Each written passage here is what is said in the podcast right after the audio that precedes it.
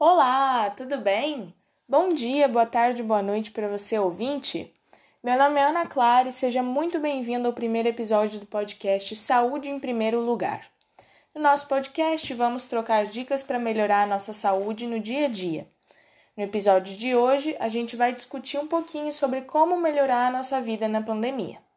Como eu posso melhorar a minha saúde mental, minha saúde física, o meu humor, a minha disposição, produtividade, enfim, se você está se sentindo mal e desanimado nessa pandemia, fica aqui que eu vou te ajudar.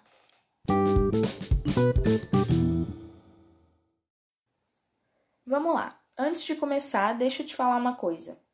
Você sabia que a ciência já revelou que o isolamento social, a instabilidade financeira, a falta de previsões do que, que pode acontecer daqui para frente e o medo do coronavírus são alguns dos fatores que podem levar a sintomas depressivos, crises de ansiedade, síndrome do pânico e até insônia? Isso claramente reduz a qualidade de vida de qualquer um. Então, pensando nisso, eu pesquisei bastante e cheguei à conclusão de que a gente tem que seguir cinco pilares básicos para evitar que isso aconteça com a gente.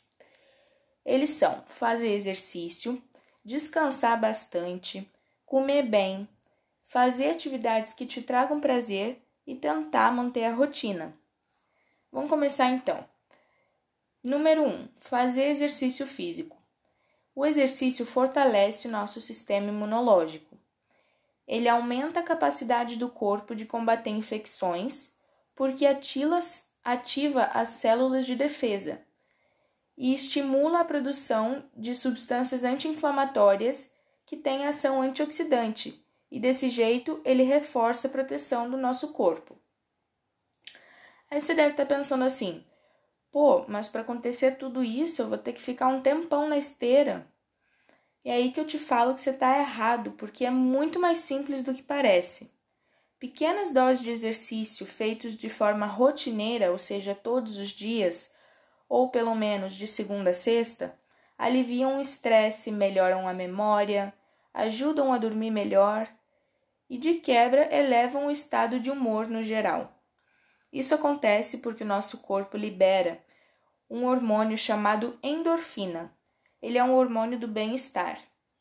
E os estudos comprovam que durante a atividade física, as pessoas com depressão são capazes de interromper o ciclo de pensamentos negativos, além de que se exercitar traz estabilidade emocional. Então faz assim, separa um tempinho do seu dia, uns 15, 20 minutos que seja, bota uma música bem animada e se mexe um pouquinho. Procura algum vídeo no YouTube para te ajudar e só vai. Bom, agora vamos para o nosso segundo tópico. Ele é descansar. O que isso significa? Ter uma boa noite de sono, preferencialmente sem interrupções, para não cortar as fases desse sono. Eu digo isso porque é enquanto a gente dorme que o organismo exerce as principais funções restauradoras, como o reparo dos tecidos, o crescimento muscular e também a síntese de proteínas. Durante esse momento, a gente repõe as energias e regula o metabolismo, que são fatores essenciais para o bom funcionamento do corpo. Aliás, dormir também melhora a concentração. E tem estudos que comprovam que também ajuda a controlar doenças do tipo diabetes, hipertensão, doenças cardiovasculares e várias outras.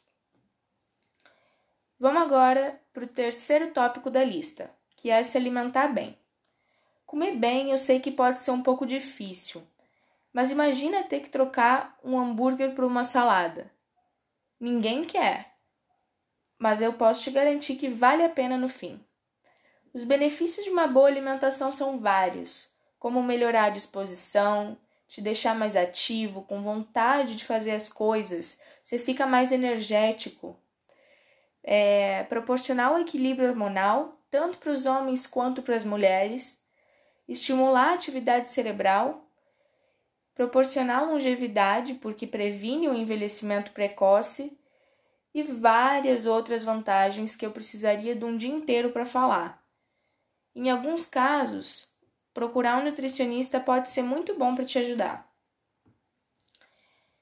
Poxa, já estava indo para o próximo tópico e, e quase esqueci de uma coisa muito importante, que é beber água. A média recomendada por dia para uma pessoa beber é de um litro e meio a dois. Você já deve ter ouvido falar. Mas, se quiser fazer o cálculo exato, é só pegar o seu peso e multiplicar por 35. Esse valor vai ser a quantidade exata para você beber. Por exemplo, se você tem 60 quilos, multiplicado por 35 dá 2.100, ou seja, 2 litros e 100 mililitros por dia. Mas afinal, por que, eu estou falando tudo isso? Estou falando porque a água faz bem ao nosso organismo tanto por dentro quanto por fora. Ela regula o funcionamento interno dos órgãos e pode até melhorar sua pele, te deixando mais bonito. Agora sim a gente pode passar para o quarto tópico e penúltimo, que é fazer atividades que te tragam prazer. Um jogo em família, ler um bom livro, desenhar, pintar, ligar para algum parente que mora longe, assistir um filme, uma série, cozinhar, dançar, qualquer coisa que te deixe feliz vai te ajudar nesse momento. Com todas as notícias ruins que a gente vê no jornal, tirar um momento para si é super necessário. Se desligar do medo e da insegurança que a gente sente a todo momento sem saber o que pode acontecer, com medo de sair da, na rua e ser contaminado, vai te ajudar a desestressar e descontrair um pouco. Uma atividade que eu tenho praticado, ou pelo menos tentado, foi a meditação. Pode servir para você também, assim como o yoga. Os dois alinham o corpo e a mente e dão uma sensação de calmaria, como se não existisse problema no mundo. O último dos nossos temas de hoje é a rotina. Manter uma rotina é super importante, sabia?